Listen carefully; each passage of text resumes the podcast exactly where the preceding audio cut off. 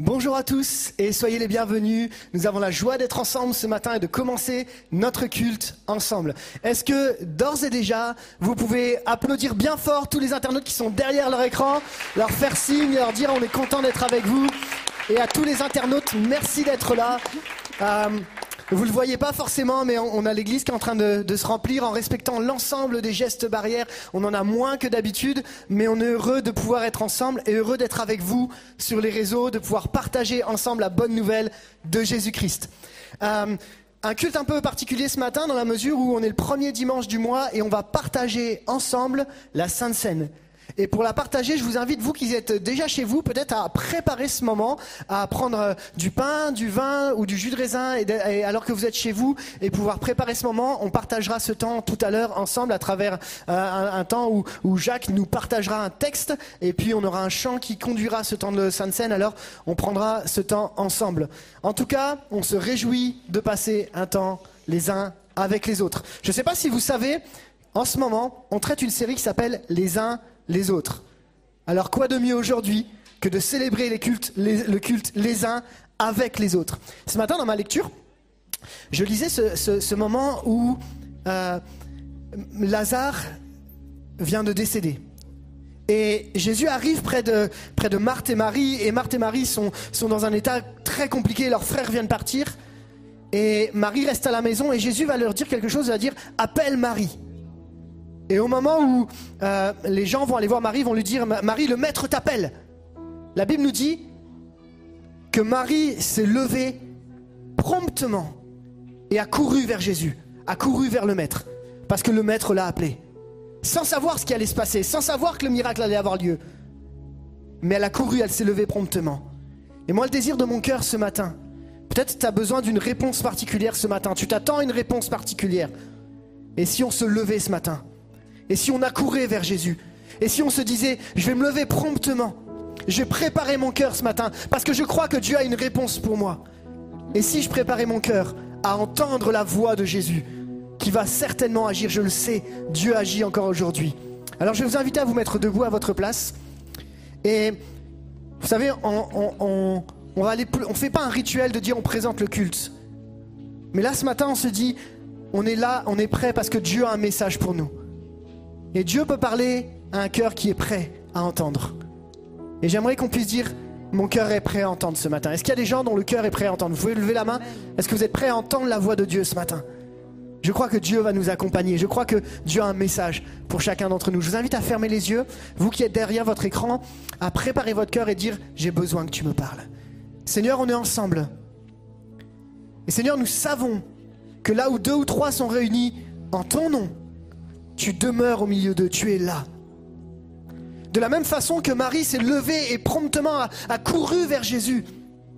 De la même façon, on veut se lever et dire Seigneur, on prend position parce qu'on veut entendre, on veut s'approcher du Maître, de celui qui est le vivant. Seigneur, on veut croire que tu as, un message pour nous, que tu as, que tu as pas moins que des bénédictions, des encouragements, que tu vas nous parler. Et c'est dans ta présence qu'on va trouver la solution, parce que tu es mort et ressuscité et qu'aujourd'hui tu es vivant. Merci encore pour cette matinée. Je te prie de conduire chaque intervenant. Je te prie pour chaque personne qui est là ce matin en présentiel ou derrière son écran, afin que cette terre qui est leur cœur soit prête à recevoir le message de Jésus-Christ. Merci Jésus pour ta présence. Et à toi la gloire, l'honneur, la puissance et la force. Et tout le peuple dit Amen. Amen. Oui, bienvenue à chacun. Nous sommes heureux vraiment de louer le Seigneur ensemble aussi bien avec vous qu'avec tous ceux qui nous suivent sur Internet. Je crois vraiment que Dieu agit aussi au-delà de cet espace physique dans lequel nous sommes. Et je vous invite vraiment à, continuer à rester debout et à proclamer qui est notre Dieu. Il est un abri sûr et solide. Le Dieu de Jacob est notre forteresse. Et nous voulons chanter ensemble qu'il est admirable, incomparable. C'est un Dieu de miracles que nous servons et que nous aimons. Je vous invite vraiment à le proclamer avec nous si vous pouvez rester debout pour ce chant. Et peut-être vous aussi qui êtes dans votre salon, je vous invite à vous lever, à être vraiment dans une attitude de louange aussi, de façon corporelle, si vous le pouvez, voilà, et à proclamer qui est notre Dieu.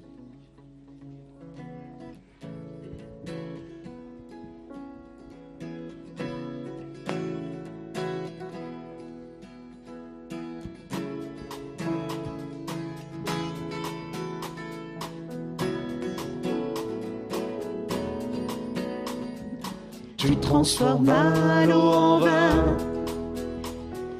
Toucha les yeux de ta main, nul n'est comme toi,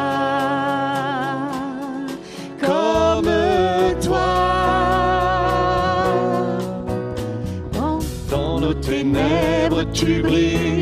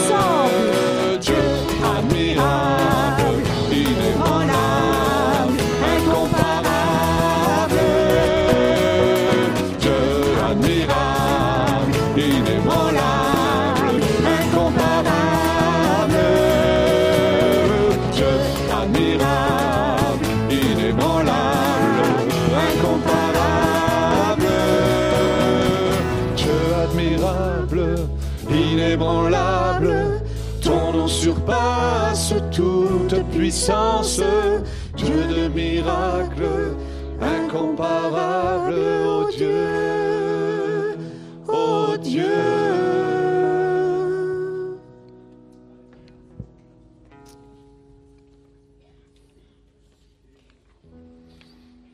Oui, tu es bon Seigneur, tu pardonnes, tu es plein d'amour pour tous ceux qui font appel à toi. Éternel, prête l'oreille à ma prière, sois attentif à mes supplications. Je fais appel à toi lorsque je suis dans la détresse, car tu m'exauces. Personne n'est comme toi parmi les dieux, Seigneur, et rien n'est comparable à ta manière d'agir. Toutes les nations que tu as faites viendront se prosterner devant toi, Seigneur, pour rendre gloire à ton nom, car tu es grand, tu accomplis des merveilles, toi seul tu es Dieu.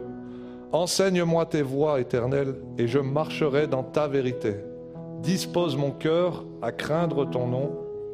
Je te louerai de tout mon cœur, Seigneur mon Dieu, et j'honorerai toujours ton nom.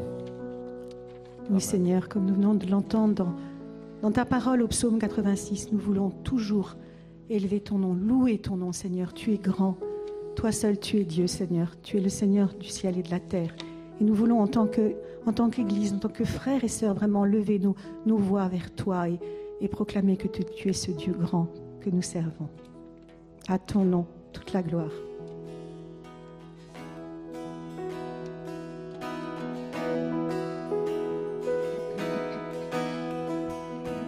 À ton nom, les monts vacillent et s'effondrent. À ton nom, les flots s'agitent, les mers grondent. À ton nom, les anges s'inclinent, la terre se réjouit, ton peuple s'écrie.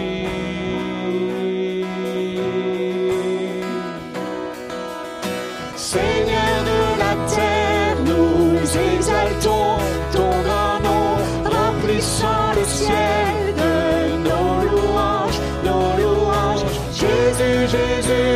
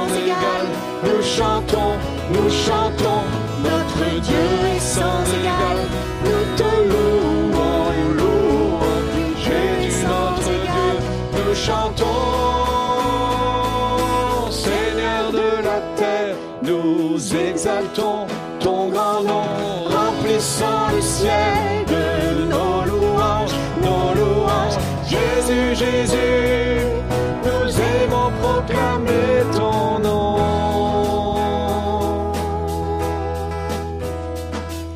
Seigneur de la terre, nous exaltons ton grand nom, remplissant le ciel de nos louanges, nos louanges. Jésus, Jésus, nous aimons proclamer ton nom.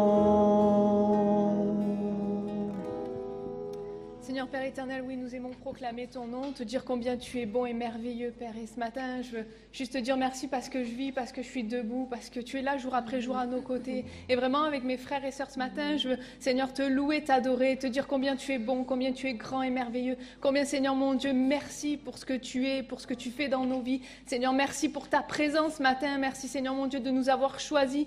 Merci, Père éternel. À toi soit toute la gloire, Père. Amen.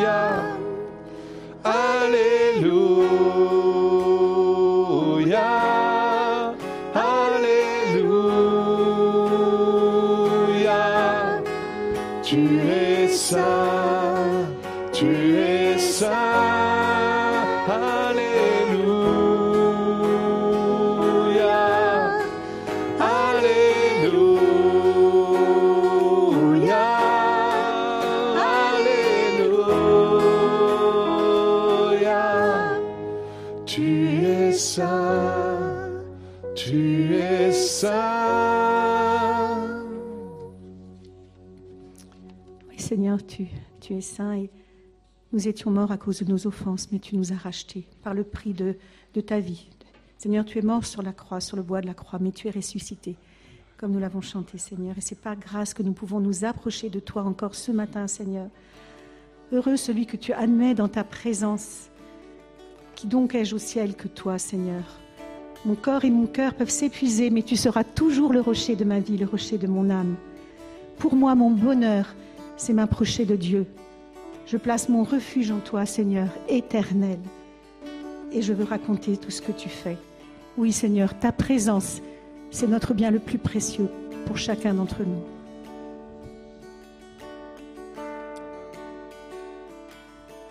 Qui sur terre est comme toi, Seigneur. Amour, beauté, infinie valeur. Ici rien ne peut me satisfaire. Jésus, ton amour me désaltère. Ta présence, c'est le ciel pour moi.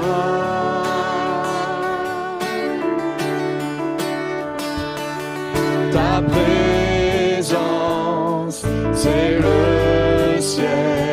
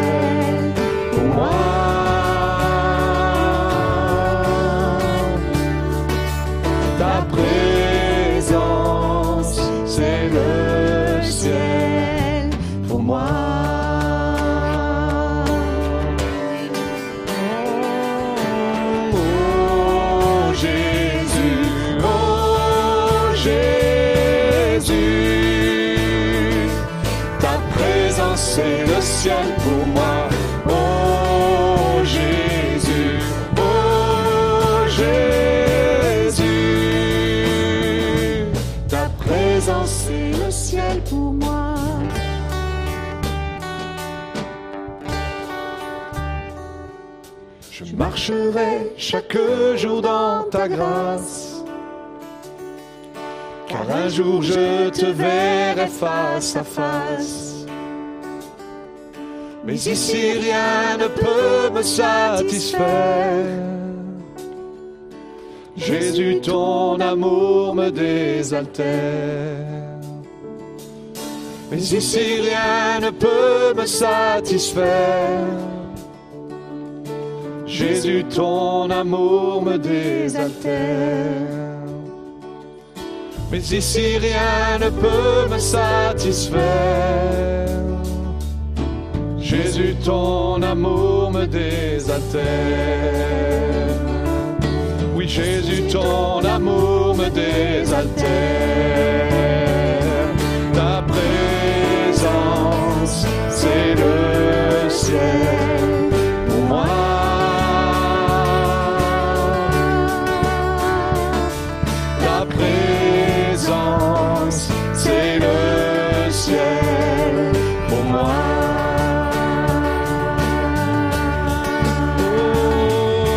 Oh,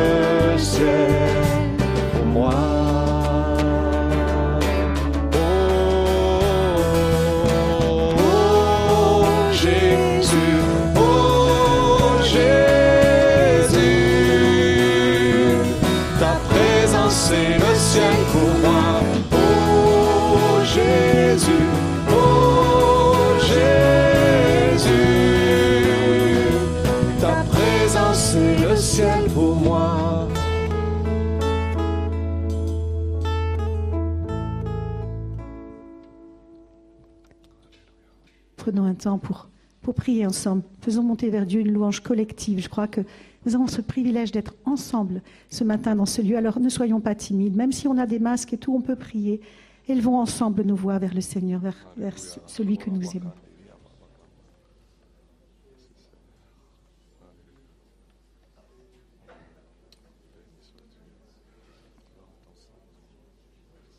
Oui, Seigneur, quelle joie d'être dans ta maison, Seigneur. Il y a d'abondantes joie devant ta face. Nous sommes heureux d'être tous ensemble ici ce matin, de, de pouvoir simplement réaliser, te dire tout à nouveau combien nous, nous savons que ton amour a été jusqu'au bout pour nous, Seigneur. Tu t'es humilié, abandonné, comme nous l'avons ch- chanté. Mais tu es ressuscité, tu es vivant, Jésus, et tu vis en nous par ton esprit, Seigneur.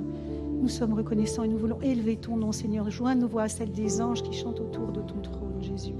Merci parce que tu es Seigneur, tu règnes, Seigneur. Et même si nous pouvons passer par des choses difficiles, nous savons que tu, règnes, Seigneur, et que tu es au contrôle de tout.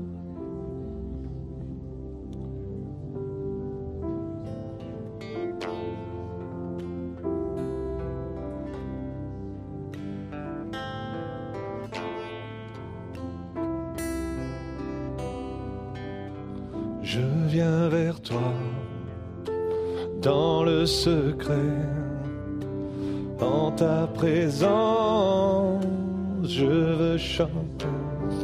Tu es, tu seras toujours là. Tout contre toi près de ton cœur, je peux entendre Seigneur. Tu es, tu seras toujours là. Ébloui devant toi, éternel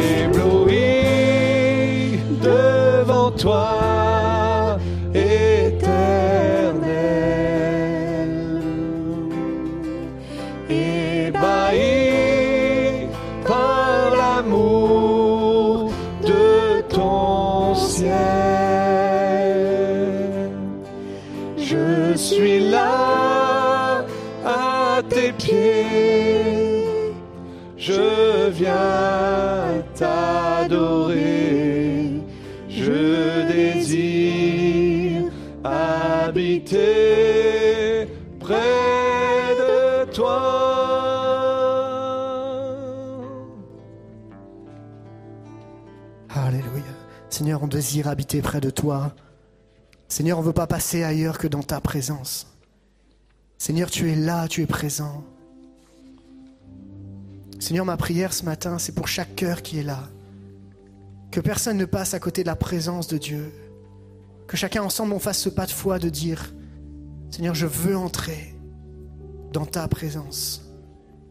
L'encouragement que tu nous donnes, c'est que tes bras sont tendus, que ta main est tendue pour chacun d'entre nous. Et Seigneur, ce matin, on peut la saisir. On peut la saisir même si on a été trop loin, tu as encore, ta main est encore tendue. Même si on a chuté, ta main est tendue. Seigneur, encore dans cette matinée, je te prie qu'ensemble, avec l'église de l'Épi, avec les internautes, ceux qui sont derrière, on puisse saisir ta main tendue. Parce que tu es là. Alléluia. Est-ce qu'on peut ensemble élever la voix simplement? Peut-être le, le louer, l'adorer, peut-être lui dire simplement je reviens vers toi. Simplement faites monter la louange, l'adoration. Tu n'as peut-être pas l'habitude de louer, tu n'as peut-être pas l'habitude de prier, mais c'est le moment de le faire. Tous ensemble, on peut dire Seigneur, on est ébloui, merci pour ta présence. À toi la gloire. On voudrait que, que vraiment l'Église puisse élever une même voix, un même cœur. Parce que Seigneur, tu le mérites. Alléluia, Jésus. Nous élevons ton nom, Jésus. Nous glorifions ton nom, Père. Alléluia, Jésus. Merci pour ta présence. Alléluia, Jésus. Ébloui. Oh, Jésus. Alléluia. Jésus. Alléluia.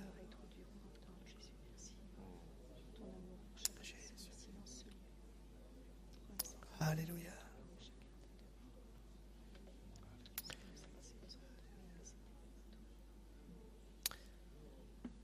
La grâce de Dieu nous amène à considérer que vous et moi, nous avons accès auprès du Père par Jésus-Christ. Que toi comme moi, tu peux, tu peux entrer. Que c'est pas terminé. Que tu n'as jamais été trop loin que Dieu ne puisse te récupérer. Et j'aimerais qu'on puisse, euh, alors qu'on est dans ce temps de louange, de, de- reconnaissance, qu'on puisse préparer nos cœurs pour la Sainte Seine. Qu'on puisse se préparer. Je vais laisser la, la place à Jacques qui va nous conduire dans une lecture.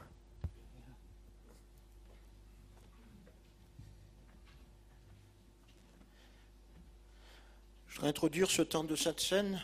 Bonjour à tous déjà. Je vais introduire ce temps de Sainte Seine par ces quelques versets de l'évangile de Luc au chapitre 21, 22, quand il nous est dit que Jésus, arrivé un moment à la montagne des Oliviers, eh bien, se retira à la distance d'un jet de pierre se mit à genoux et pria ainsi. Ô Père, si tu le veux, écarte de moi cette coupe. Toutefois que ta volonté soit faite et non la mienne. Un ange venu du ciel lui apparut et le fortifia. L'angoisse le saisit, sa prière se fit de plus en plus pressante, sa sueur devint comme des gouttes de sang qui tombaient à terre. Après avoir prié, il se releva et s'approcha de ses disciples. Il les trouva endormis, tant qu'ils étaient accablés de tristesse. Pourquoi dormez-vous leur dit-il Debout et priez pour ne pas céder à la tentation? Ces quelques versets simplement nous rappellent, alors que Jésus était dans le moment le plus noir de son, ministère sur cette terre, alors qu'il s'apprêtait à monter sur la croix du calvaire pour nos péchés, pour mon péché, eh bien, il nous est dit, lui, Jésus, qui était le Fils de Dieu, qui aurait peut-être pu faire ce qu'il voulait, qu'il aurait peut-être pu faire ce qu'il avait décidé de faire, il a préféré soumettre sa volonté eh à la volonté de son Père. Et ce texte nous enseigne aussi à réaliser que si nous voulons continuer à marcher dans notre vie spirituelle en vivant un bonheur parfait en Jésus-Christ, eh bien, à l'image de notre Sauveur et de notre Seigneur, nous sommes aussi appelés à nous soumettre, à soumettre notre volonté à la volonté de Dieu, à soumettre notre volonté à la parole de Dieu, à soumettre euh, et, à, et à, comment je dirais, à obéir à nos autorités, à nous soumettre à nos responsables spirituels et à nous soumettre également les uns les autres, afin que notre bonheur soit parfait. Jésus ne l'aurait pas fait, eh bien il n'y aurait pas eu la résurrection. C'est parce qu'il a accepté de soumettre sa volonté à la volonté de son Père, eh bien que Dieu a laissé éclater sa gloire et la mort a été vaincue et notre péché également a été vaincu. Alors frères et sœurs, nous allons nous lever tous ensemble, nous allons participer à ce repas du Seigneur. Avant de prier, je voudrais juste simplement euh, faire remarquer, peut-être à ceux qui sont là, peut-être pour la première fois, que le temps de Sainte Seine est réservé aux disciples du Seigneur, c'est-à-dire ceux et celles eh bien, qui ont accepté Jésus-Christ dans leur qui se sont détournés de leur vie de péché et qui, sont passés par les eaux du baptême, c'est-à-dire un baptême par immersion, comme le Seigneur le demande. Si ce n'est pas le cas, on vous demande simplement de rester assis. Les autres, nous allons pouvoir nous lever. Vous prenez votre kit et nous allons participer ensemble eh bien, à ce temps de prière. Je vais prier et après nous pouvons simplement eh bien, partager le pain et le vin ensemble. Seigneur, merci pour ta bénédiction, ta grâce. Merci, Seigneur, pour l'exemple que tu nous laisses, cet exemple de soumission, euh, Seigneur mon Dieu. Et nous voulons vraiment te remercier. C'est parce qu'il y a eu soumission qu'il a pu avoir résurrection, qu'il a pu avoir victoire sur le péché, qu'il a pu avoir victoire sur la mort. Et en ce matin, nous voulons simplement te dire merci. Merci parce que, Seigneur mon Dieu, en Jésus-Christ, nous sommes plus que victorieux. En Jésus-Christ, nous sommes également ressuscités. En Jésus-Christ, nous sommes vainqueurs sur la mort nous sommes vainqueurs sur le péché. Nous voulons t'apporter toute la reconnaissance et la louange de nos cœurs. Seigneur, nous te bénissons, nous te remercions. Je te prie de purifier, sanctifier, Seigneur mon Dieu, ce repas que nous allons prendre et qu'au travers de ce repas, Seigneur, bien des cœurs soient guéris, bien des cœurs soient pardonnés, bien, Seigneur, des corps soient guéris également. À toi la reconnaissance et la louange de nos cœurs. Amen. Amen. Voilà, frères et sœurs, nous pouvons ensemble participer et prendre ce repas ensemble. Alléluia. Vous avez euh, ce petit euh, gobelet sur lequel vous avez la première opercule à lever, dans lequel il y a le pain, puis la deuxième opercule, dans lequel il y a le vin. Et je voudrais que pendant ce temps de Sainte Seine, on puisse chanter et revenir à l'essentiel, comme on est en train de le vivre à travers la Sainte Seine. De dire gloire à son nom. Nous voulons élever le nom de Jésus. Merci Jésus, pour ce que tu as accompli pour nous. Et je vous invite à vivre ce temps comme un temps d'encouragement, de bénédiction.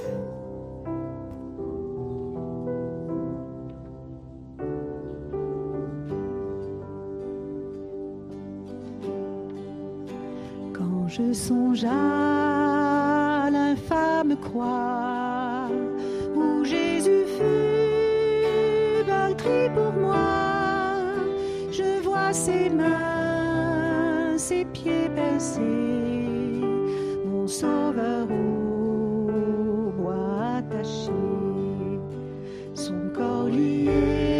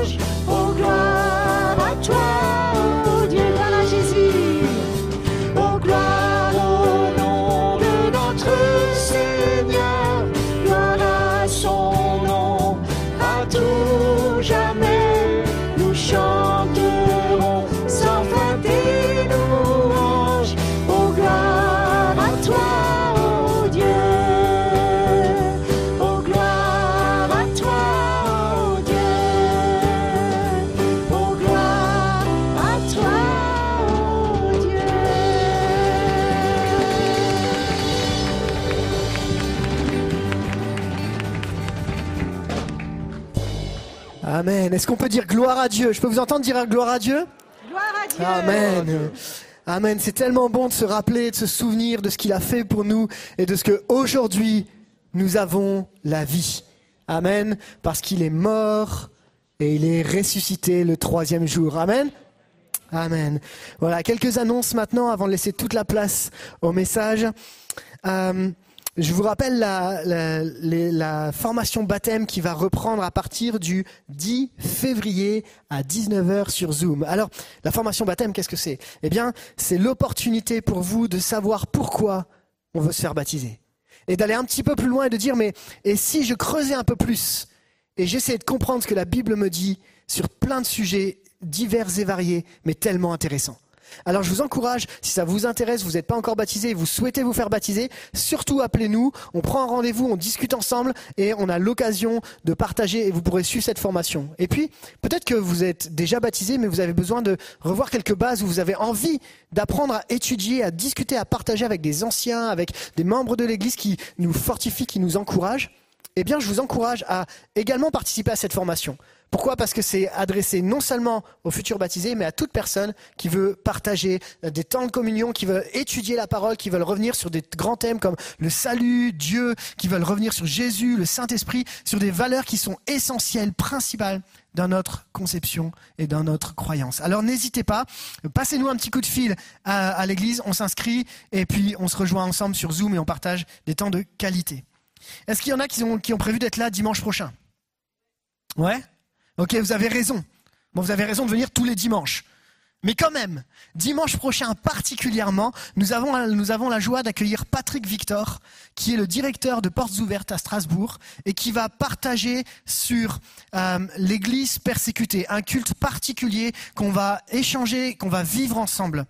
Le thème sur lequel il va nous exhorter, c'est sur le psaume 46 qui nous dit Arrêtez et sachez que je suis Dieu. Et je pense que parfois on a besoin de faire des pauses pour considérer qu'il se passe quelque chose d'autre ailleurs. et de prendre du temps de s'arrêter et de prendre en considération ce qui se passe pour l'Église persécutée. Ce sera un temps où on va prier aussi, ce sera un temps où on va, euh, entendre des témoignages. Alors surtout, ne ratez pas ce moment dimanche prochain à partir de 10h, que vous soyez en présentiel ou sur Internet. Patrick Victor sera avec nous et on se fait une énorme joie de l'accueillir. Vous êtes d'accord avec ça? Super. Euh, ah oui, l'annonce suivante, je vous l'ai dit la fois dernière, mais elle ne me concerne pas des masses. Mais je vous la rannonce. Est-ce qu'on peut passer cette vidéo et puis vous allez comprendre tout de suite?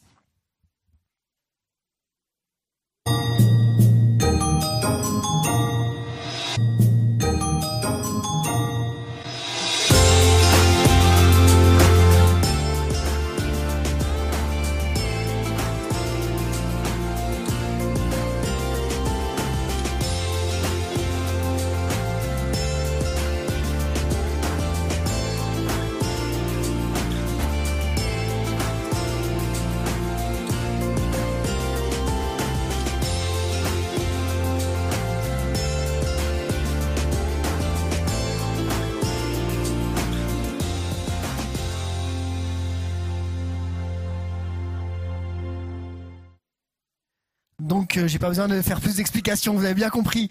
Par contre, moi j'aimerais juste m'adresser à tous les papas. Et si on prenait une après-midi avec nos enfants pour libérer nos épouses? Ouais, je peux, je peux le dire Ok, donc moi je m'engage personnellement à libérer ma femme pour qu'elle puisse être disponible. Je vais m'occuper des enfants et pas spécialement que à ce moment-là. On, on est d'accord, hein. Mais surtout vous qui êtes papa, vous qui êtes et même Marie, est-ce qu'on peut libérer nos épouses pour qu'elles puissent passer cet après-midi en compagnie de, personnes qui vont leur, faire du bien à travers euh, cette, cette journée spéciale sur le thème créer actrice. Alors n'hésitez pas, inscrivez-vous via la plateforme BA Web sur le Facebook de Women's Day. Euh, simplement aussi vous rappeler que euh, il y a des choses qui se vivent à l'épi. Est-ce que vous savez que l'Église vit? Vous le savez?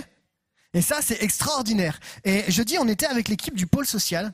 Et on a béni Dieu pour toute l'équipe de bénévoles qui s'est engagée, qui sert Dieu jeudi après jeudi et qui amène de la nourriture, des vêtements pour que les démunis puissent avoir de quoi manger et être vêtus. Et pour nous, c'est une information importante qu'on veut vous communiquer. L'Église est actrice dans, sa, ville. L'Église de l'Épi joue un rôle dans la ville. Et nous sommes souvent sollicités par différentes associ associations ou assistantes sociales qui nous disent, mais est-ce que vous avez quelque chose pour telle personne ou telle personne? Et on voudrait vraiment vous laisser ce message. Si vous connaissez des personnes qui sont dans le besoin particulièrement, qui, qui sont dans votre entourage et vous ne savez pas à qui les adresser et que c'est un peu compliqué, J'aimerais vous afficher un numéro, qui est le numéro de notre assistante sociale, qui s'occupe de prendre des rendez-vous et fait un travail extraordinaire. C'est Anne, et qui prend du temps avec chaque personne et potentiellement pouvoir leur donner le colis alimentaire, pouvoir prendre soin d'eux. Et n'hésitez pas, en tout cas, à la contacter et Anne Rouault, bien sûr, c'est pas Anne Burle, mais Anne Rouault, bien sûr, parce que Anne, elle en fait déjà pas mal. et du coup, c'est Anne Rouault qui travaille effectivement pour le pôle social. Alors n'hésitez pas. En tout cas, euh, c'est intéressant de venir voir. Je ne sais pas si vous avez une matinée ou une après-midi à leur consacrer, mais si vous êtes disponible, venez un jeudi matin ou un jeudi après-midi. Vous allez voir qu'il y a des choses qui se font et qui se vivent. A des gens qui sont bénis parce qu'il y a des gens qui se donnent pour eux. C'est ça les uns les autres. C'est ça l'Église. Alors n'hésitez pas, euh, tous les 15 jours, le jeudi, et si vous avez une après-midi à nous donner, si vous avez une matinée où vous dites, vous dites bah tiens, je fais rien ce matin, je suis disponible, eh ben un bras, deux bras, une équipe en plus, on ne stressera pas trop. Alors n'hésitez pas à nous rejoindre. Le pôle social a lieu tous les 15 jours. Alors on sera heureux de vous accueillir. Euh, une dernière annonce. Pour vous dire que le site internet est toujours disponible pour faire des dons, ainsi que le tronc à la sortie pour pouvoir encore nous encourager et bénir l'Église. Euh, n'hésitez pas à vous y diriger. En tout cas, merci de votre attention et je voudrais qu'on puisse maintenant prier pour euh, ce message, qu'on puisse préparer nos cœurs et qu'on puisse laisser Dieu venir travailler. Vous êtes OK avec ça? Alors on ferme les yeux ensemble. Seigneur, on te bénit parce que déjà dans la louange, déjà dans ce temps qu'on a vécu, tu nous as parlé. Et Seigneur, nous croyons qu'à travers le message maintenant, tu vas aller encore plus loin, tu vas aller nous chercher. Seigneur, je te prie pour Raymond Pierre ce matin, je te prie pour le pasteur, je te prie de le visiter, de l'encourager, de le porter. Seigneur, nous croyons que tu vas encore nous parler, nous faire du bien, nous faire grandir ensemble. Alors Seigneur, encore que tout Seigneur, puisse encore euh, être comme convergé vers toi, que nos cœurs soient prêts, que là où les, les pensées de l'ennemi qui tournent autour de nous euh, essayent de nous assaillir, qu'elles soient chassées dans le nom de Jésus et que nous puissions être concentrés, focus sur ton message. Merci pour tout ce que tu nous donnes chaque jour et ta parole qui est la vérité. À toi la gloire, Jésus. Amen. Amen, bonjour à tous. Est-ce que vous allez bien? Pour l'instant, vous allez encore bien? On va finir notre thématique ce matin sur euh, les uns les autres et on va avoir un message super boostant qui s'appelle Soumettez-vous et avertissez-vous les uns les autres. Est-ce que je peux entendre un Amen? Ah, il y en a quand même quelques-uns, je ne sais pas sur Internet si vous êtes chaud. On termine cette thématique ce matin les uns les autres. Tout au long de cette série, on a voulu euh, démontrer la puissance, la vie et la force qui se dégagent au sein d'une communauté qui cherche à s'accueillir, qui cherche à se faire honneur, qui cherche à s'encourager et à porter les fardeaux des uns des autres. Mais il y a encore ces deux aspects dont on n'avait pas parlé encore, que nous voudrions aborder avec vous ce matin. Deux aspects pas très populaires, mais pourtant nécessaires. Il s'agit de principes, les principes bibliques de la soumission et le fait de s'avertir les uns les autres. Alors vous savez, je suis vraiment reconnaissant pour l'équipe pastorale avec laquelle je travaille. Au mois de décembre, je leur propose d'aborder une thématique sur les uns les autres. Et puis, je leur présente un petit peu, je mâche le travail un petit peu tous les, les aspects des uns les autres qu'on trouve dans les Écritures. Et puis, je les laisse choisir. Alors, ils ont été heureux d'être avec vous pour vous dire comment c'était important de se faire honneur, combien c'était important de s'encourager, tout ça. Et puis, ils m'ont laissé à RP, soumettez-vous les uns aux autres. Alors, je me soumets à eux, je me suis soumis à eux et je dis, bon, bah, ok, je vais traiter ces thèmes. Vous savez, Dieu n'est pas en retard. Je crois que c'est particulièrement pertinent pour une série qu'on a préparée en décembre d'aborder la soumission, la soumission, vous savez, dans le couple, la soumission aux autorités, alors même qu'il y a des lois sur le séparatisme qui sont en train de passer et qui vont venir aller nous chercher dans des domaines bien particuliers, peut-être auxquels on n'était pas préparé. Donc je crois que Dieu n'est pas en retard, il sait ce qu'il fait avec son Église. Je peux entendre un Amen ce matin? Alléluia.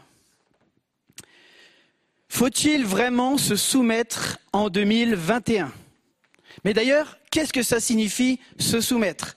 A-t-on vraiment besoin d'être averti par quelqu'un lorsqu'on fait fausse route? Mais d'ailleurs, qu'est-ce que ça veut dire se laisser avertir? Qu'est-ce que ça veut dire faire fausse route? Et c'est ce qu'on va essayer de ce matin de dégager euh, du texte biblique qu'on va aborder. J'attaque mon premier point. La soumission est un thermomètre de l'onction de l'esprit sur ma vie. La soumission est un thermomètre, un indicateur de l'onction de l'Esprit sur ma vie. On commence la lecture dans l'épître aux Éphésiens, chapitre 5, les versets 15 à 21.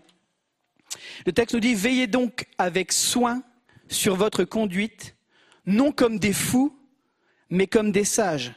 Rachetez le temps car les jours sont mauvais.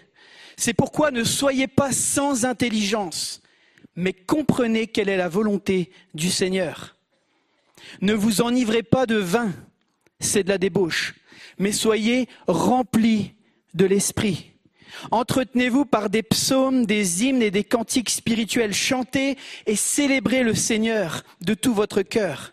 Rendez toujours grâce pour tout à Dieu le Père au nom du Seigneur Jésus-Christ. Soumettez-vous les uns aux autres dans la crainte de Christ. Commençons par situer rapidement cette lettre aux Éphésiens, il s'agit probablement d'une lettre circulaire euh, de l'apôtre euh, qui devait tourner dans la région d'Éphèse et autour. Éphèse, euh, c'est la Turquie actuelle.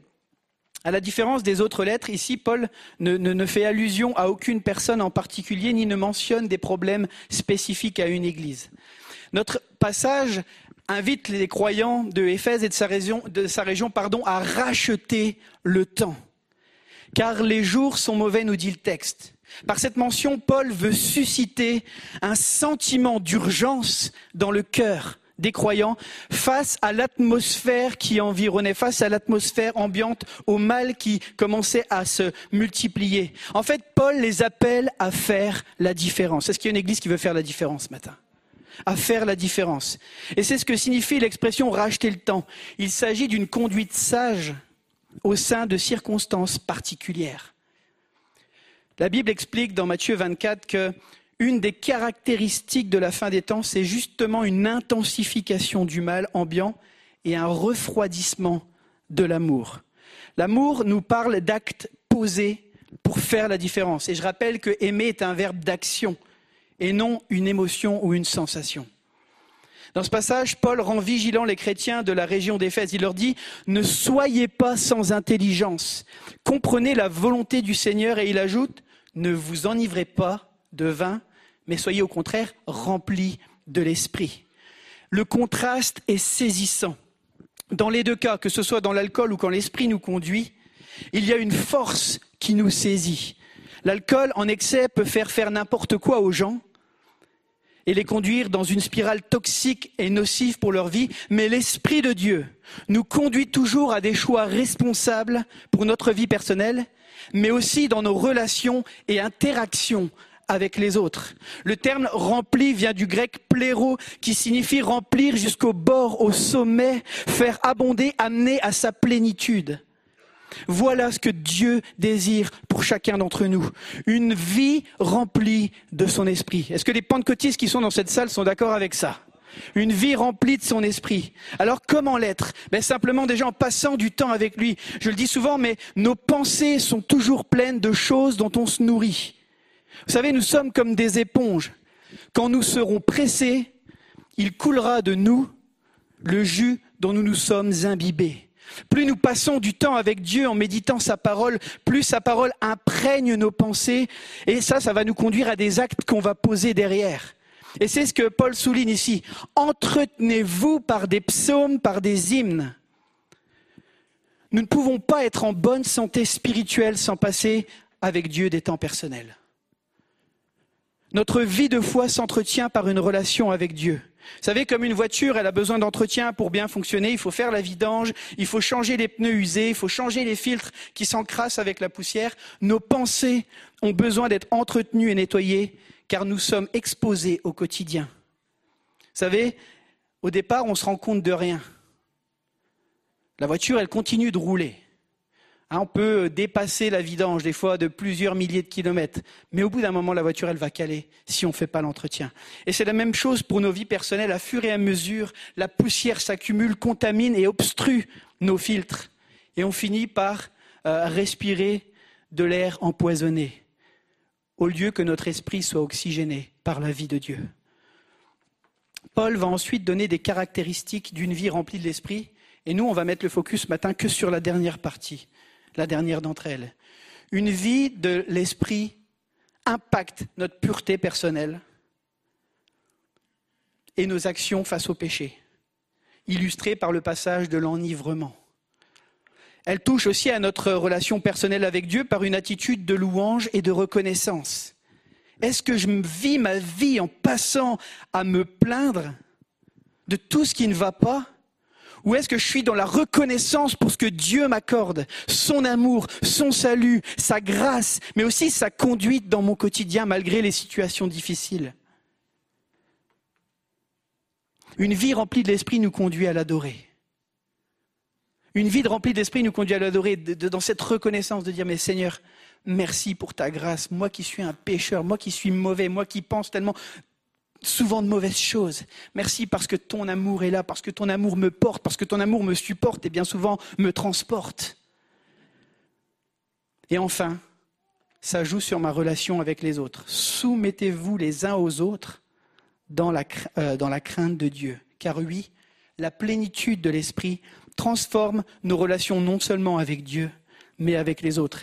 Elle ne concerne pas seulement le culte et mon culte personnel et puis mes temps de culte où je suis réuni avec l'Église, mais aussi mes relations humaines. Le théologien John Stott dira La plénitude de l'esprit implique moins une expérience privée d'ordre mystique qu'une relation morale avec Dieu et nos prochains.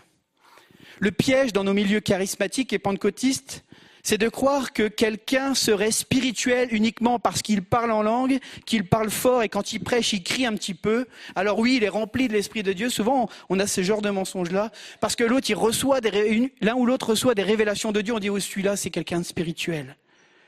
Paul, mes amis, est en train de nous ramener sur le plancher des vaches. Je ne sais pas si ça se dit en Alsace, mais en tout cas dans les Ardennes, ça se dit.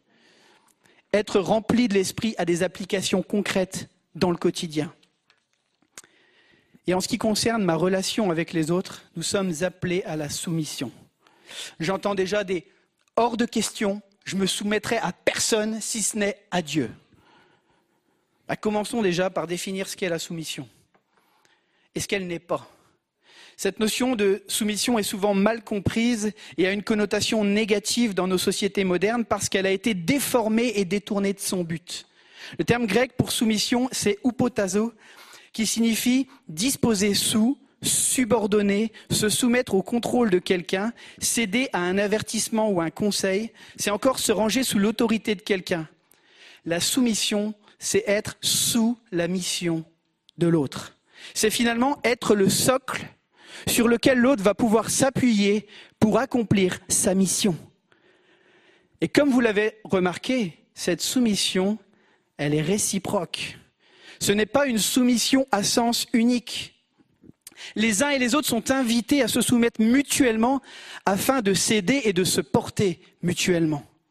Il s'agit ici de se, servir volontairement les uns les autres pour les aider à accomplir et vivre l'appel que Dieu a déposé sur leur vie. Cela signifie ne pas avoir une trop haute, haute estime de soi, mais à se considérer comme inférieur aux autres et non supérieur, et de fuir surtout la gloriole personnelle. En fait, c'est de se dire que l'autre est important pour moi. L'autre est important pour moi. Se soumettre les uns aux autres, c'est se placer volontairement sous la direction de l'autre, porter la charge avec lui en lui accordant une position supérieure à la nôtre. Vous savez, on ne peut pas avoir d'autorité si nous ne sommes pas sous autorité. On ne peut pas avoir d'autorité si nous ne sommes pas sous autorité. La véritable autorité découle de la capacité de reconnaître l'autorité des autres, donc à se soumettre à eux. Alors l'autorité dont nous parlons ici, c'est une autorité fonctionnelle. Et ça ne représente pas une infériorité ou une supériorité de nature ou de dignité. Jésus est venu pour anéantir les castes qui pouvaient exister. Il dit en Christ, il n'y a plus ni homme, ni femme, ni juif, ni ci, ni ça. Toutes ces, choses dans lesquelles les gens étaient enfermés. Jésus a détruit cet aspect. On n'est pas meilleur que les autres autour de nous. Par contre, il y a une soumission fonctionnelle et, je vais l'expliquer. En Jésus, nous sommes tous égaux et avons la même valeur à ses yeux, une valeur telle qu'il a donné sa propre vie pour pouvoir nous sauver.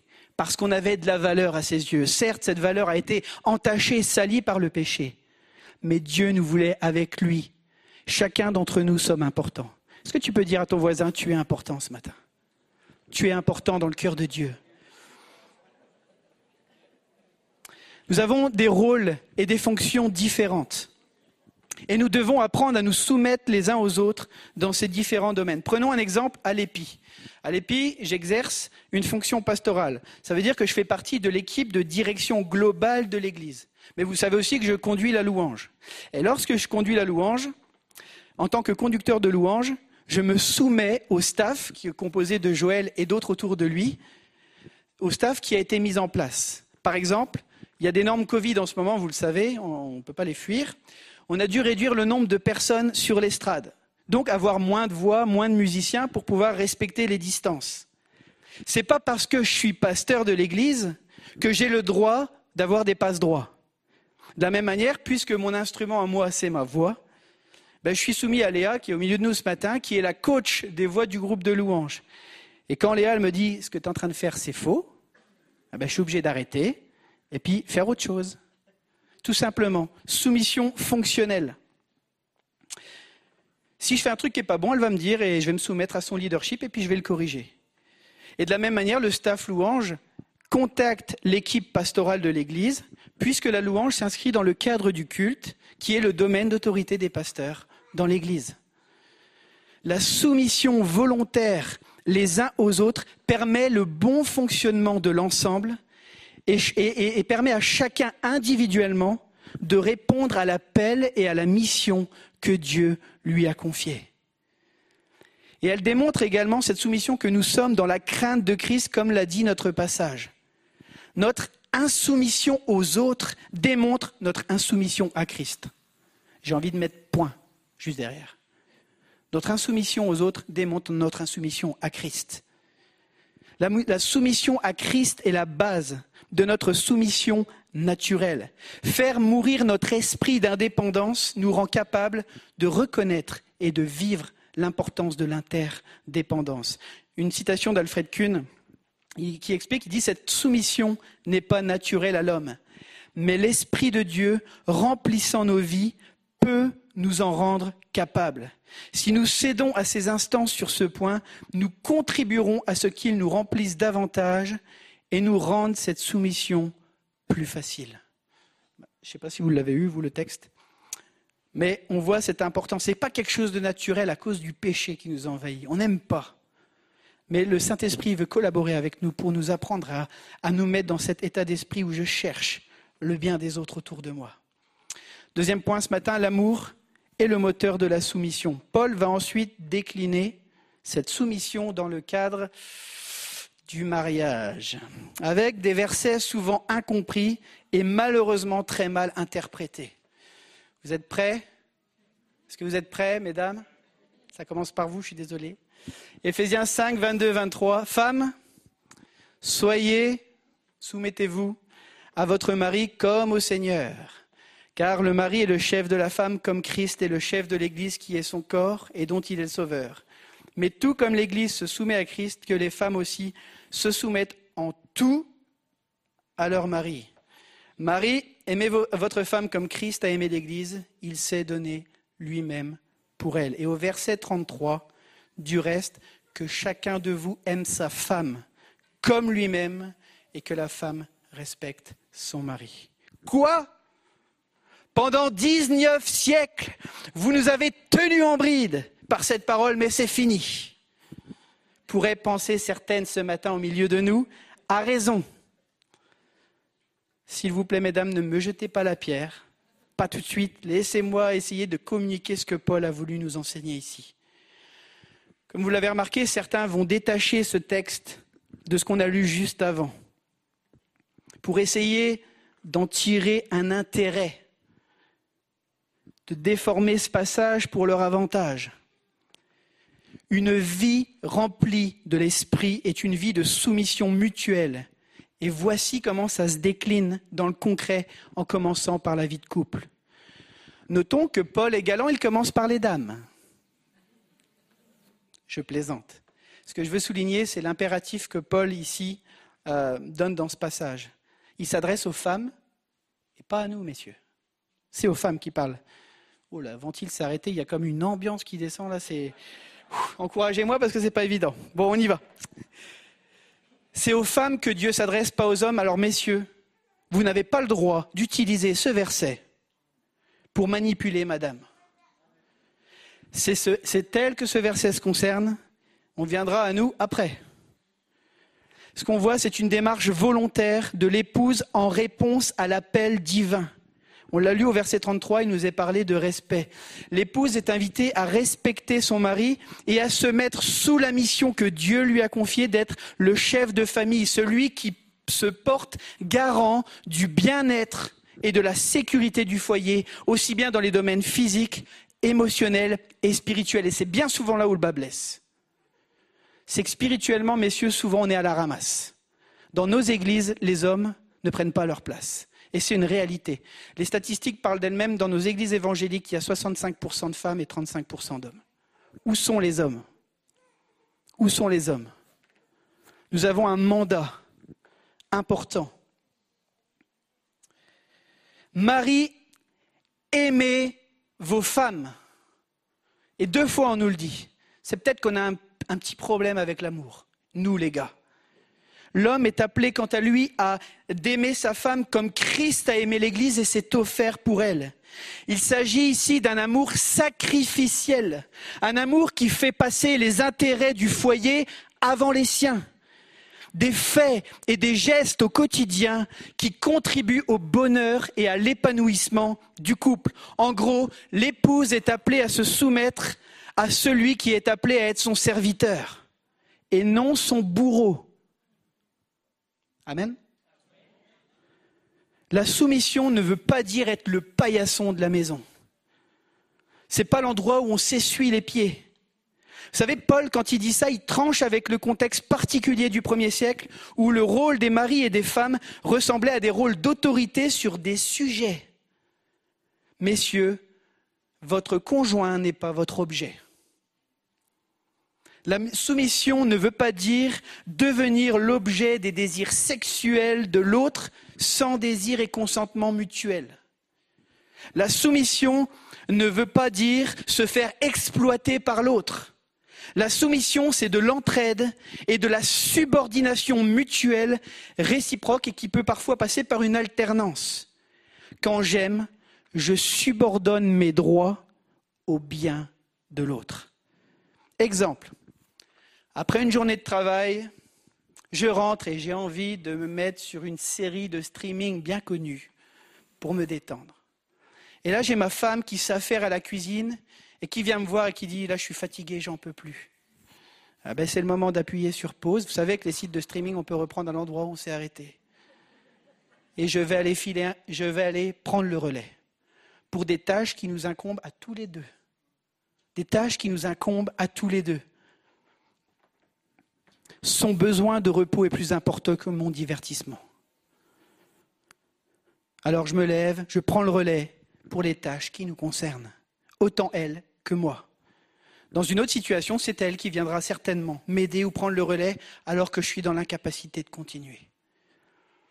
Je voudrais d'ailleurs ce matin saluer toutes les femmes travailleuses, elles qui cumulent souvent bien plusieurs temps pleins dans une semaine. Un temps plein au travail et un temps plein à la maison. Mais aussi vous demander pardon au nom de tous les hommes qui ont aussi un 35 heures et qui considèrent en rentrant que le travail de la maison n'est pas leur problème, n'est pas de leur ressort. Pardon pour cette injustice malheureuse encore trop présente dans nos milieux chrétiens à cause d'un patriarcat antidaté. Ah, je sais, c'est pas simple. Hein c'est l'amour qui conduit à la soumission.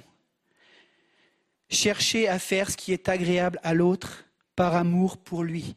L'amour respecte la personnalité de l'autre avec ses dons, avec ses possibilités, avec ses limites, avec son droit aussi à l'épanouissement personnel. Aimer, c'est servir l'autre pour ce qu'il est et non de se servir de l'autre pour ce qu'il pourrait m'apporter. Donc non, messieurs, nous ne pouvons pas laisser nos femmes aux petites tâches insignifiantes de la gestion des enfants, du ménage, pendant que nous nous occupons des tâches importantes de la politique mondiale, de l'écologie et de l'avenir de l'humanité sur YouTube.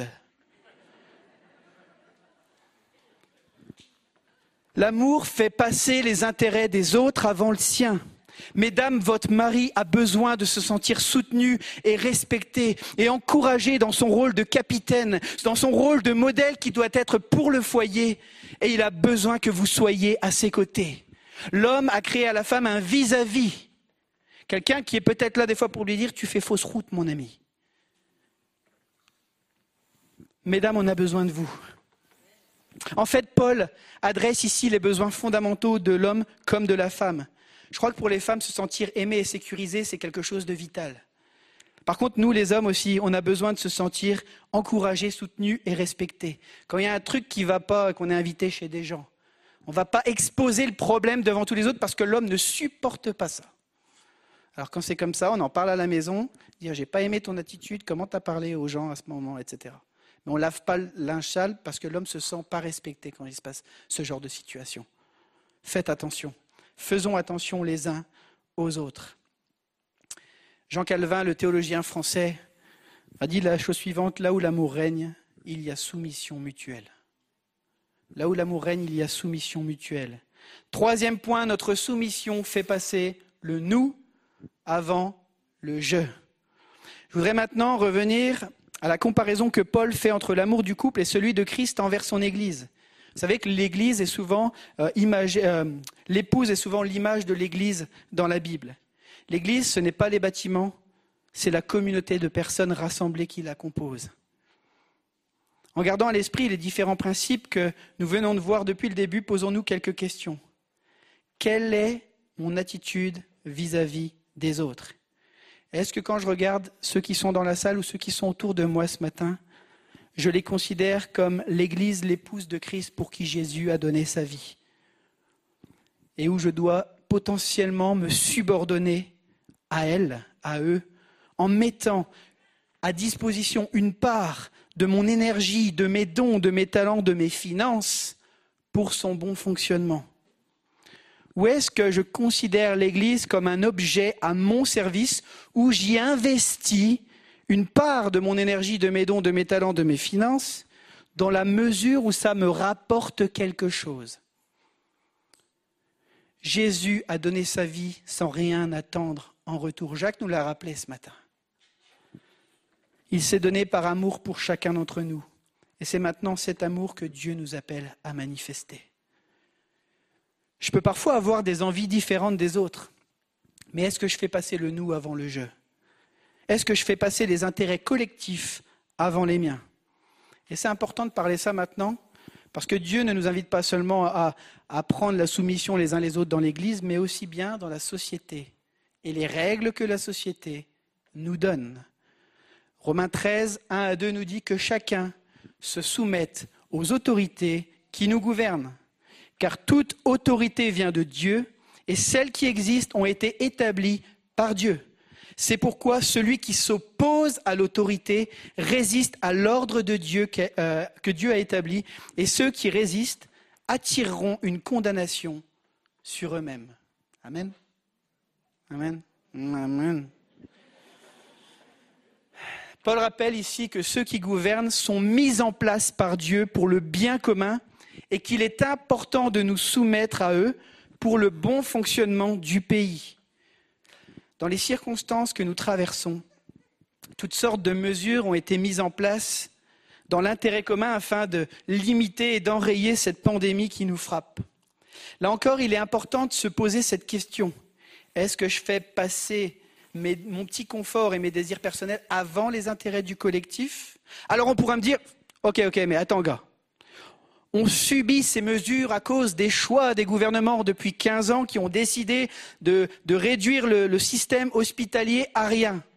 Et je suis d'accord avec vous. Je suis d'accord avec vous. Mais comment faire alors? Un, je me soumets aux règles qui sont en place à l'instant T parce qu'elles servent l'intérêt collectif. Par le masque que je porte, j'empêche peut-être que mes postillons, peut-être contaminés, euh, contaminent celui qui est à côté de moi. Deux, pour le long terme, je prie pour les, autorités. La Bible nous demande de prier pour les autorités, et dans le contexte, ce n'étaient pas des gens qui avaient été élus par nous, c'était des dictateurs qui faisaient du mal aux chrétiens. Et Paul disait, priez pour vos autorités. Dans un autre contexte que, que le nôtre actuellement, priez pour vos autorités et j'exerce mon droit de vote. Si je ne suis pas content, si je ne suis pas content, je lis les programmes, je regarde ce qui se passe, je prie, et puisque Dieu nous a donné la responsabilité d'élire nos gouvernants, j'étudie ce qui se passe, je regarde, et je vote en conséquence sur du long terme. J'ai également le droit de manifester. On est dans un pays où j'ai le droit de manifester pour tel ou tel sujet. On a le droit de parler, on a le droit de s'exprimer. Mais voilà un petit peu les points. L'article 10 de la Déclaration des droits de l'homme et du citoyen stipule Nul ne doit être inquiété pour ses opinions, même religieuses, pourvu que leurs manifestations ne troublent pas l'ordre public établi par la loi. Alors, y a-t-il des limites à la soumission? Ce qu'on voit dans l'Ancien Testament comme dans le Nouveau, les prophètes se sont levés contre toutes sortes d'injustices sociales, d'injustices morales. Lorsque les décrets qui sont balancés sont de toute évidence contraires à la parole de Dieu, c'est avant tout à Dieu que nous devons obéissance. L'actualité avec la loi des séparatismes doit nous rendre vigilants. Vigilants à ce que les mesures qui soient prises ne soient pas un moyen de ne plus pouvoir exercer notre foi et annoncer le plein évangile qui dénonce le péché, mais qui annonce le secours de Dieu en Jésus-Christ. Vous savez, on a tous été choqués cette semaine en lisant les propos de notre ministre de l'Intérieur et ministre du culte, qui dans une phrase a dit Les lois de la République doivent être plus importantes que les lois de Dieu. Vous savez, il a tort de penser comme ça, parce qu'un chrétien, s'il fait passer Dieu en premier, obéira aux lois de la République à partir du moment où elle cherche le bien commun, qu'elle cherche le bien de la société. Donc on se soumet aux lois justement parce qu'on est chrétien, donc n'ayez pas peur. Les chrétiens sont des républicains, pas dans le sens du parti, mais ils croient aux valeurs de la démocratie. Vous savez, l'Église prie pour nos autorités. L'Église prie pour la France, l'Église prie pour nos gouvernements. Parce qu'on croit que c'est notre part, qu'on a un rôle à jouer pour la réussite du bien commun. Donc n'ayez pas peur de ceux qui croient en Dieu, en Jésus-Christ. Et je parle aux autorités, bien sûr. hein. La France a besoin d'une église qui se tient sur ses genoux. On prie. Les églises prient parce que notre pays a besoin d'être encouragé. Nos leaders ont besoin d'avoir cette inspiration qui vient de Dieu pour gérer cette crise qui est là face à nous. Voilà en gros les dispositions qui doivent nous animer pour vivre la soumission dont l'amour de Christ et, euh, et de notre prochain est le moteur. Et parfois, cette dernière peut nous conduire à nous avertir les uns les autres. Et c'est mon dernier point ce matin. Se soumettre, c'est aussi se laisser avertir. Romains 15, verset 14. Paul dit, en ce qui vous concerne, mes frères et sœurs, je suis personnellement convaincu que vous êtes pleins de bonnes dispositions, remplis de toute connaissance et capables de vous avertir les uns les autres. Comme Paul le dit, lorsque nous sommes animés de bonnes dispositions de cœur, nous pouvons avertir nos frères et nos sœurs. Et chacun de nous pouvons être amenés à nous soumettre à un avertissement de l'autre. Le désir n'est donc pas d'écraser quelqu'un sous la culpabilité, mais de l'aider à se relever et à se libérer des choses qui le retiennent captif. On parle ici de situations peut-être de péché, c'est-à-dire la transgression de la loi de Dieu ou passer à côté du plan, du but de Dieu pour nos vies. Parce que nous sommes une famille, nous veillons les uns sur les autres. Parce que notre désir est que l'autre se porte bien et grandisse dans sa ressemblance à Christ. Comme Anne nous l'a rappelé au début de cette série, la responsabilité de la famille est de restaurer et d'accompagner celui qui est tombé dans le péché et l'aider à se relever. Il ne s'agit pas ici de faire la commère derrière son rideau. Vous savez, dans les petits villages, prêt à guetter la moindre chose qui va se passer pour pouvoir aller le colporter à d'autres. Non, il s'agit ici de veiller pour le bien de l'ensemble. Mais je voudrais terminer en soulignant un danger qui peut arriver, c'est de confondre la parole de Dieu avec notre interprétation ou notre opinion à, propos d'un sujet de la parole de Dieu. C'est de confondre, une doctrine enseignée par la Bible et notre opinion personnelle sur certains sujets en voulant l'imposer aux autres. Dans notre texte de départ, on a vu l'invitation à ne pas nous enivrer de vin. Certains vont dire alors qu'il ne- l'alcool est interdit pour le chrétien. Or, c'est l'abus d'alcool qui est dénoncé dans ce passage. Si quelqu'un a un problème d'alcool, il est important qu'il soit radical avec lui-même en stoppant ce qui peut l'influencer. Si j'ai un problème avec l'alcool, je ne vais pas dans un bar. Si j'ai un problème avec l'alcool, euh, j'évite d'aller, quand je fais mes courses, de prendre une bouteille de whisky que je vais me boire tranquillement le soir avant d'aller me coucher. Vous comprenez l'image Mais il ne doit pas condamner celui qui n'a pas de problème avec cela et qui en consomme raisonnablement et sans abus. Je vais remettre des citations que j'avais déjà mis à l'époque de C.S. Lewis sur le sujet. Et il dit une chose suivante, une des caractéristiques d'un homme mauvais est qu'il ne peut renoncer à une chose sans vouloir que tous les autres l'abandonnent aussi.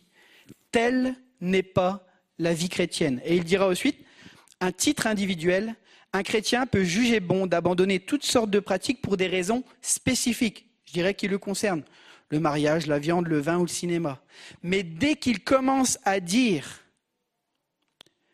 que tel acte est mauvais en soi, ou qu'il toise avec mépris ceux qui le pratiquent, il fait fausse route. Alors il y a un gros sujet en ce moment, c'est le dernier gros sujet du matin, je vous promets, je vous laisse tranquille après. Le vaccin. Pour certains, il s'agit de la marque de la bête que l'on retrouve dans l'Apocalypse. Alors on va faire un petit peu de théologie ensemble ce matin. On va lire le texte d'Apocalypse qui dit la chose suivante. Apocalypse 13, 15 à 18. Elle reçut le pouvoir d'animer l'image de la bête afin que cette image puisse parler et faire tuer tous ceux qui ne l'adoreraient pas. Elle fit en sorte qu'on impose à tous les hommes, petits et grands, riches et pauvres, libres et esclaves, une marque sur leur main droite ou sur leur front. Ainsi, personne ne pouvait acheter ni vendre sans avoir la marque, c'est-à-dire le nom de la bête ou le nombre de son nom. Il faut ici de la sagesse que celui qui a de l'intelligence déchiffre le nombre de la bête. C'est un nombre d'hommes, car c'est un nombre d'hommes. Son nombre est 666. Il y a plusieurs interprétations possibles à ce passage. L'une d'elles est littérale. Elle dit en substance qu'il s'agit d'une marque imposée à l'homme qui obligera les croyants à rejeter Christ pour adorer celui communément appelé l'Antichrist, quelqu'un, un leader qui sortira. Et sans cette marque, si la personne ne fait pas ce, ce pas de dire je renonce à Jésus, si elle ne le fait pas, elle ne pourra pas avoir cette marque. Et du coup, elle ne pourra pas acheter ou vendre des choses essentielles pour vivre. Et ça poussera du coup beaucoup de gens à rejeter Dieu par peur de manquer. OK? La seconde, elle est spirituelle. En effet, à cette marque qu'on vient de lire dans Apocalypse 13 est opposée la marque et le sceau de Dieu sur le front des croyants au verset juste en dessous. Apocalypse 14, 1, je regardais je vis l'agneau debout sur le mont Sion, et avec lui 144 000 personnes qui avaient son nom, et le nom de son Père écrit sur le front. On est bien d'accord ce matin que les croyants ne se baladent pas avec une marque écrit Jésus sur leur front. Alors, certains vont pouvoir peut-être écrire quelque chose sur leur masque, mais on n'a pas de marque de Dieu sur notre front. Par contre, la Bible nous dit que l'Esprit de Dieu, c'est le sceau de Dieu sur nos vies. Le front symbolise quelque chose. Le front symbolise nos pensées et la main symbolise nos actions. La marque sur le front peut symboliser l'adoption de la manière de penser d'un monde anti-Dieu, anti-Christ, et celle de la main, l'adoption de modes et d'agissements et de comportements et de façons d'agir du monde. L'objectif de l'Antichrist, celui qui va se lever à la fin, est de détourner nos cœurs et nos pensées de Jésus pour qu'on l'adore lui et son système. Le théologien français Sylvain Romerovski de l'Institut biblique de Nogent et de la fac de Vaux-sur-Seine a écrit un livre sur l'Apocalypse que j'encourage tous ceux qui sont fans d'eschatologie à lire. Et il dit la chose suivante, autant de gens, il fallait parfois participer à des cérémonies au cours desquelles on offrait des sacrifices aux idoles pour pouvoir continuer à exercer, certains métiers pratiqués dans le cadre de corporations. En refusant de participer au culte païen, on se mettait en marge de la vie sociale et l'on s'exposait à l'ostracisme et à la persécution. Et de même par le refus de s'associer au culte de l'empereur. Il n'avait pas le choix. C'est si je, ne reconnaissais pas César comme l'empereur, comme le Seigneur, et que du coup je disais pas, oui, il est au-dessus de, du Dieu que j'ai le droit de croire, parce que chez les Romains, on avait le droit de croire à des dieux, mais il fallait décréter que l'empereur était au-dessus. Si je ne faisais pas ça, je n'avais pas accès aux corporations et donc je ne pouvais pas exercer de travail. Si je ne travaille pas, je ne peux pas manger, je ne peux pas me nourrir, je ne peux pas me vêtir, etc. Aujourd'hui, je pense qu'on entendra la semaine prochaine avec Patrick Victor, dans certains pays où le christianisme est interdit, suivre Jésus peut entraîner la perte des droits ou d'une partie d'entre eux. On peut se voir priver l'accès aux études supérieures ou à certaines professions parce qu'on professe le nom de Jésus sur nos vies. Donc, cette marque citée dans l'Apocalypse s'inscrit dans le cadre d'une obligation de rejeter Dieu pour pouvoir vivre. Ce n'est pas le cas, du message, du vaccin pardon, à message ARN dont on entend parler en ce moment. Il ne faut pas mélanger la marque de la bête qui est un concept biblique et qui est cité dans l'Écriture avec notre interprétation disant que le vaccin, c'est la marque de la bête, parce que le texte ne parle pas de ça. Alors, a-t-on quand même le droit d'avoir des doutes et d'être prudent sur l'efficacité du vaccin et sur ces dangers qu'il pourrait causer? Oui, j'en ai aussi personnellement.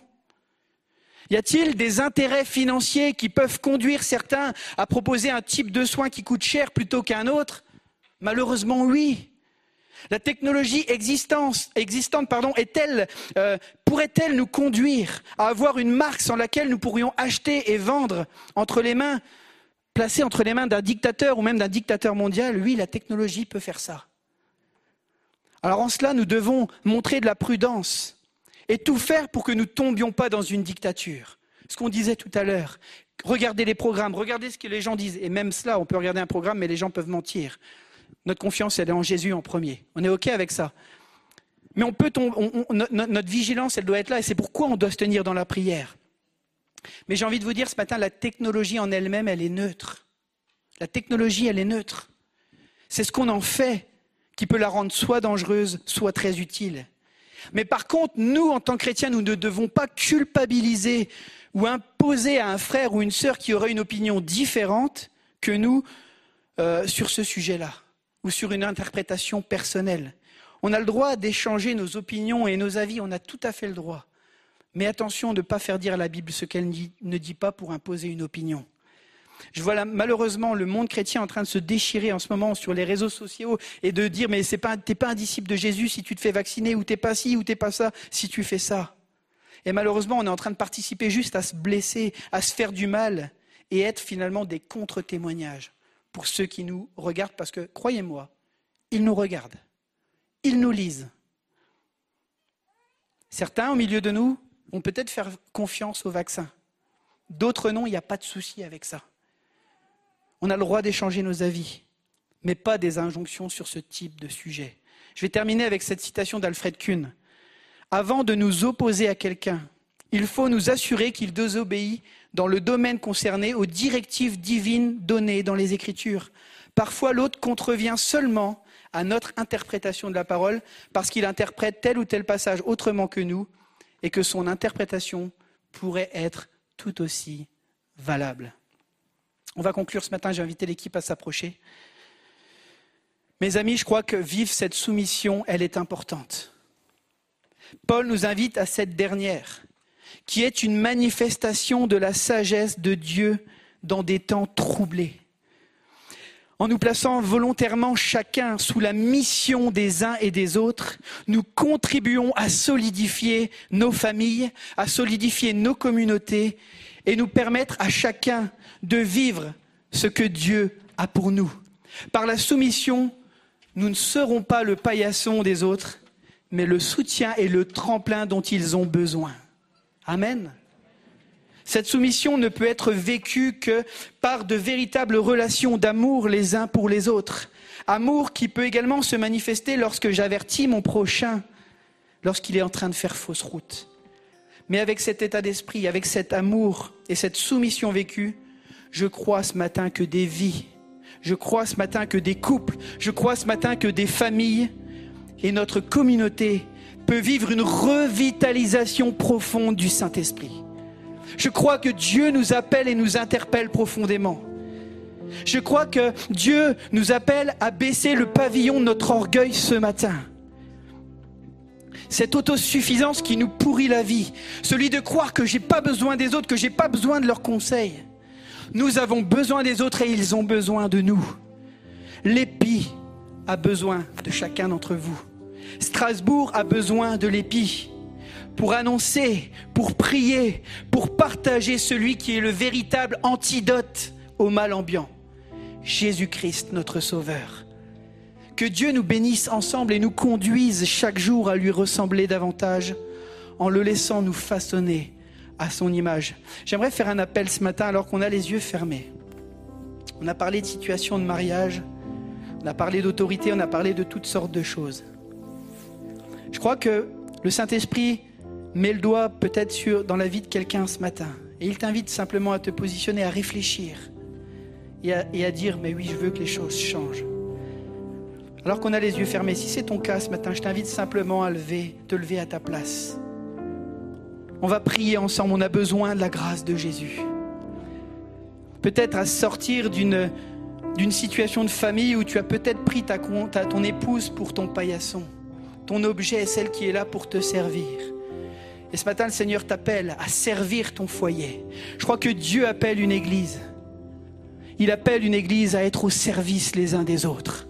Je crois que le vent de l'Esprit est en train de souffler ce matin encore. Et il cherche à nous interpeller en tant qu'Église. Quel message je vais communiquer? Quel message je vais donner à la société qui m'entoure? Nous sommes appelés à nous soumettre à nos autorités, à chercher le bien commun, à prier pour eux. Nous sommes aussi appelés à exercer notre responsabilité de citoyens dans ce pays. Mais je crois que Dieu veut nous interpeller. Alors est-ce qu'il y a une église ce matin qui veut répondre à cet appel? Cet appel de la soumission, d'apprendre à faire confiance à l'autre, d'être un tremplin pour les autres autour de nous. Et qu'on puisse vivre ça les uns les autres. Parce que c'est ce que Dieu veut. Il n'y a pas de champion ce matin, il n'y a pas des gens meilleurs, il n'y a pas une caste, il n'y a pas des pasteurs, il n'y a pas des anciens, il n'y a pas des, gens de l'Église qui seraient normaux. Nous sommes tous des disciples de Jésus qui avons besoin de sa grâce. Tous des disciples où Jésus a dit, en Christ, il n'y a plus ni grec, ni juif, ni esclave, ni pauvre. Il y a un seul peuple qui s'est façonné, dont il a payé le prix. Je crois que Dieu veut nous encourager ce matin à vivre cette soumission qui va permettre à l'Église de rayonner et de bénir ceux et celles qui en ont besoin. On va prendre ce chant qui dit Je te donne mon cœur, il ne m'appartient plus. Que ça puisse être une réponse ce matin à cet appel de Dieu. Une prière pour dire Seigneur, je m'abandonne entre tes mains.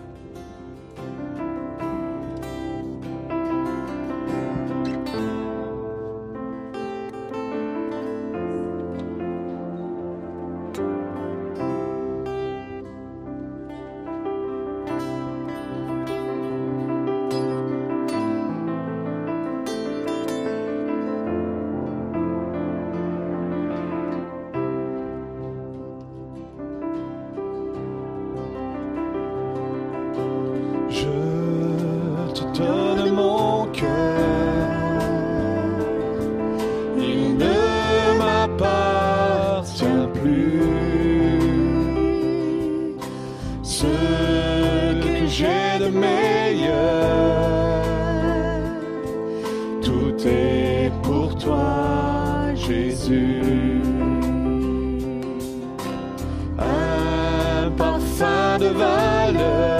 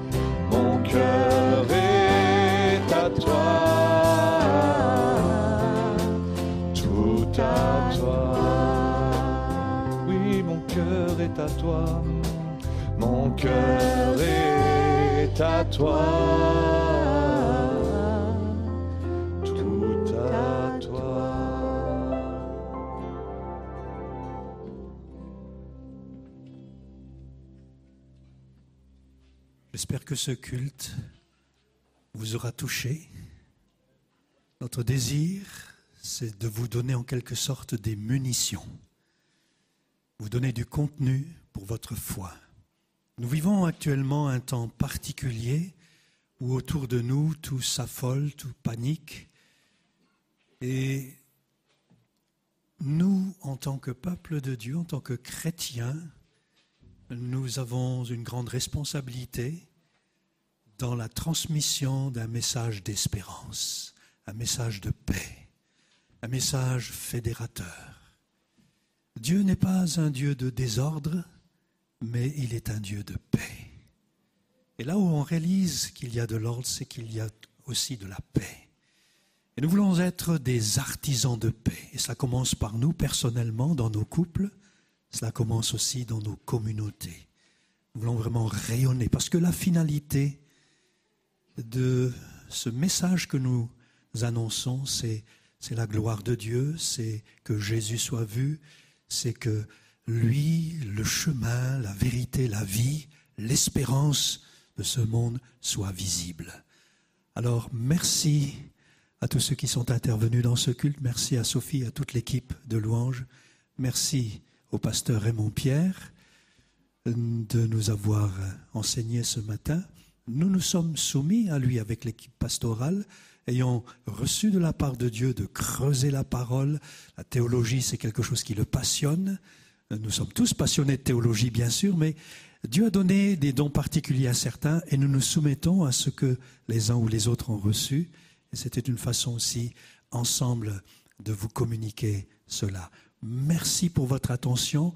Merci de prendre à cœur ce qui a été partagé ce matin. Je crois que c'est quelque chose de fondateur aussi pour nos propres vies, aux uns aux autres. Une bonne compréhension de la parole, c'est important pour pouvoir bien la vivre et la refléter et ainsi être des artisans de paix, des communicateurs d'espérance et de la vie nouvelle en Jésus-Christ. Alors que Dieu vous bénisse, nous allons encore prier et demander au Seigneur de nous aider à mettre en pratique ce que nous avons reçu. Seigneur, merci pour cette matinée, merci pour le chant, la louange, la prière, merci pour la Sainte Seine, merci aussi pour le message de la parole de Dieu qui nous aide à comprendre ce que tu attends de chacun d'entre nous. Merci parce que nous sommes tous égaux devant toi et nous avons tous la même valeur. Il n'y a pas de gens plus importants que d'autres. Nous sommes tous des disciples de Jésus et tu nous appelles tous à mettre en pratique ta parole pour refléter ton amour, ta vie, cette espérance en Jésus-Christ dans un monde qui est désespéré. Aide-nous à vivre l'Église et à rayonner de ce témoignage. Merci Seigneur. Amen.